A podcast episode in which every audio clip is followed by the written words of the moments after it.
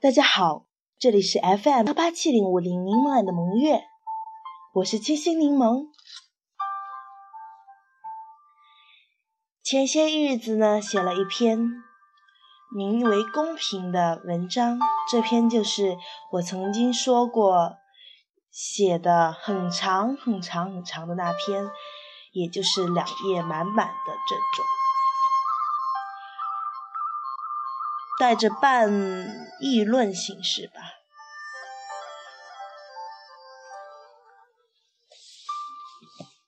这篇随笔其实很久就有感想，依旧是较为锋芒毕露。呃，但是其实还是反映了一些小问题的。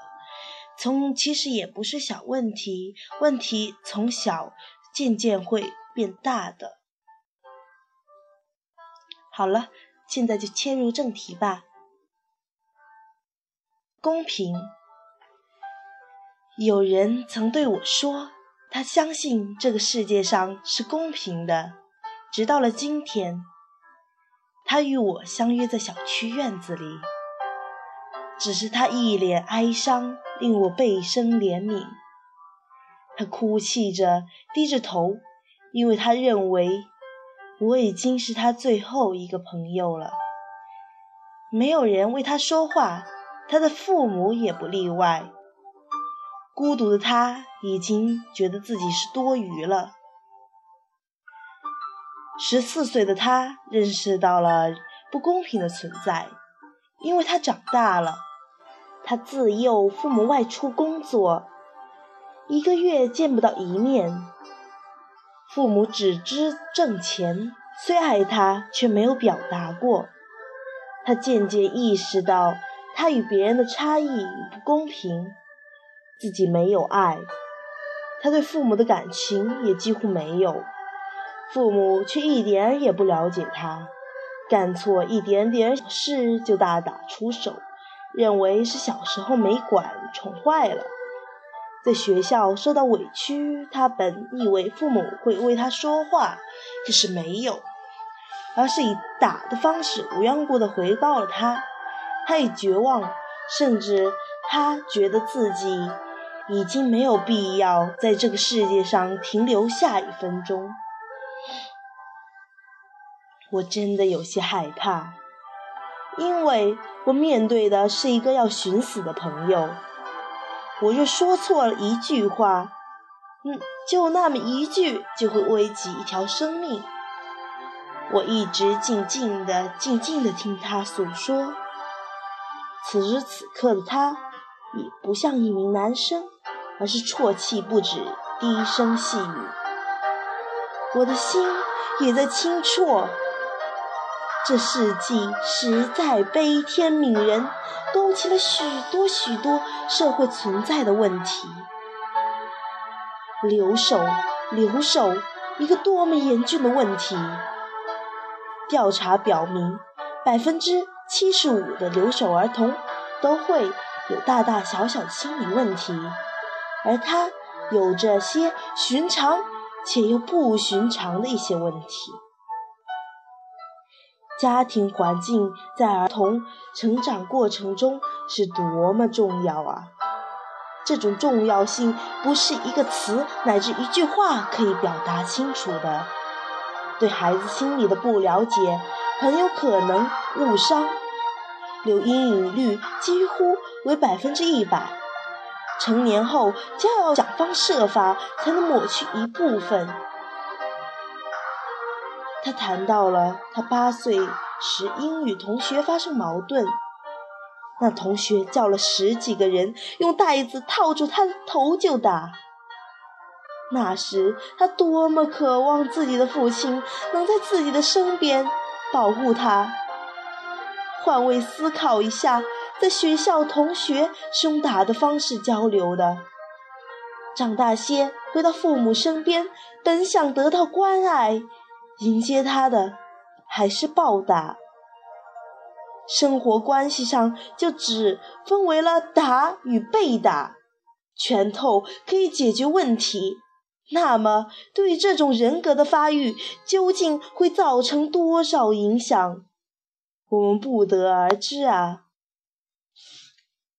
这种不健全人格一旦形成，这个人也只剩下躯体了，比没有了灵魂的无头鬼还可怕一千倍。公平与不公平，完全取决于你对这件事情的看法。在你认为公平的事上，另一个人就会觉得那么就会显得那么不公。人都是自私的，只会为自己说话。在别人觉得不公平时，你只是受益者，你却会觉得十分公平，因为。这对你是有益的。看问题的角度一旦发生改变，同样的事情就却会有不同样的结果。其实，在这个世界上，从来没有什么公平可言。从一刚一出生，你就已经没有什么公平可说了。你漂亮或是帅吗？你各个功能都最好吗？你的家庭好吗？条件好吗？人外有人，天外有天。你不是世界之最，不是完美主义，你还谈个公平什么劲？班级的规章制度总有你，有总有对你有利的，或是对你无利的，你改变不了。就算你改变了，别人又会有意见，因为这样对他不利。那还能怎么办？老师的出发点总是好的，事情办不好了，可就不能怪他们了。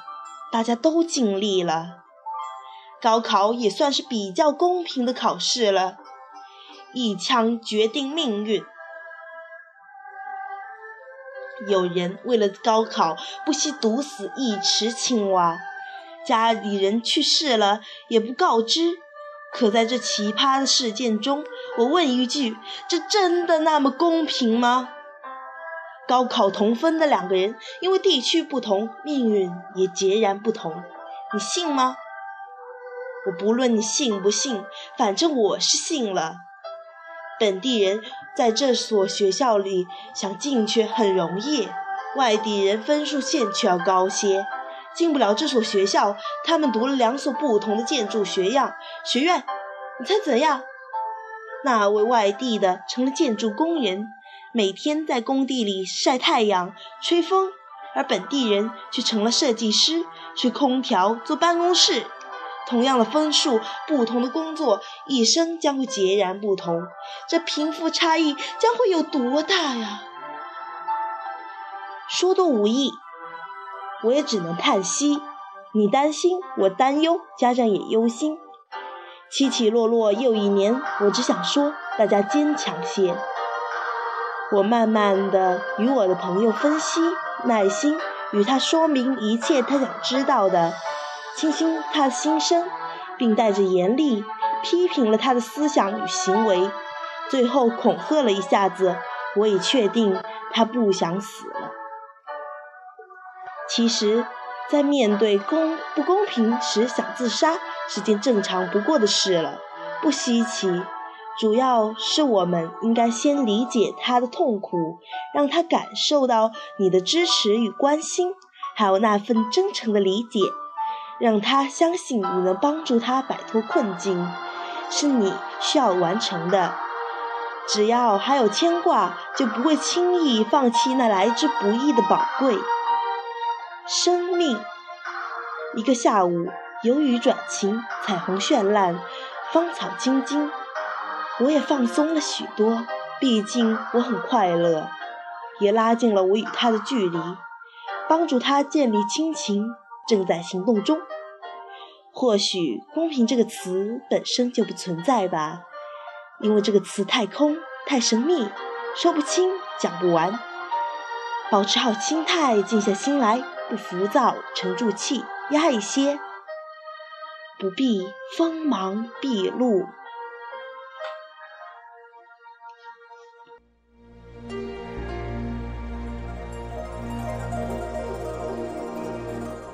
说真的，我们也显得十分不公平啊。其实不公平处处存在，对吧？我们天生好好的口才，从记得我三岁那时候，我已经很能说会道了。可是现在每天闷在那里只知读书，电台也只是一个为了让我练习口才的地方。因为我说话的话，嗯，记得小学的时候，我普通话还是说的比较标准的。那个时候，嗯，三岁的时候是比较能说会道，普通话说的倒是不准。嗯，读了小学是普通话说的准了，话却不会说了，是蒙久了的原因。呃，到了初中，话呢又不会说了，普通话嘛也又说不准了。你说这对我来说公平吗？好像也不太公平哦。这个社会就是这样子，没有什么好公平不公平的，这只是幼稚的人的看法。嗯，你看我现在普通话，我的电台中不知道说错了多少个词。所以说嘛，普通话是要靠练的，我也要提高提高啦。我在随我每次都会在呃电台里边练习普通话，希望大家能够支持，也能够谅解我的那些嗯说的比较不准的话吧。嗯，这篇文章呢写的我其实我自己看了两三遍。我也觉得有些感动了。其实我不知道从什么开始，什么时候开始，我开始喜欢读自己的文章了。别人的文章我有时候根本看不上，就喜欢读自己的。虽然自己写的并不是那么好，却喜欢欣赏自己的文章，觉得好，因为它这是我的语言嘛，呃，就是就是好像有了共同语言。老师在下面写了这件事是真的吗？你那么用心了。老师都看感动了。说真的，这件事情，呃，是，那这其实是真实故事改编而来的，有那么点点修改，大家应该也不会介意吧？嗯，希望大家能够喜欢我的随笔。说真的，我特别喜欢写随笔，希望大家能够支持，能够给予我一些意见与建议。嗯，可以在这里私信。嗯，也可以在邮箱里跟我讲，有我的邮箱，我的 QQ 邮箱是九幺三四八八七三幺，at qq 点 com，记住了，是九幺三四八八七三幺，at qq 点 com，希望大家能给予我一些意见与建议，谢谢大家。本期节目呢就到这里了，我也不知道。我也是没有什么好聊的，这篇文章确实有点长，呃，我的喉咙还是没有完全的恢复，声音可能有点哑，而且还有点点好像感冒一样的东西，鼻音有点重。嗯，学生反正就这样吧，我们这里还有人经常发烧干嘛的，正常正常。读了初二的时候，我们头发都黄光了。不但黄了，而且还掉了。我跟蒙月记得当时头发多的不能再多了，多的都要削掉一大部分了。现在掉的没多少，削都不用削了。唉，叹息叹息，默哀吧。唉，真的好伤感。哼，恋发情节。好啦，就到这里了。要哭，等我节目结束了以后再慢慢哭吧。好了，谢谢大家的收听，希望大家继续收听，我是七星柠檬，拜拜。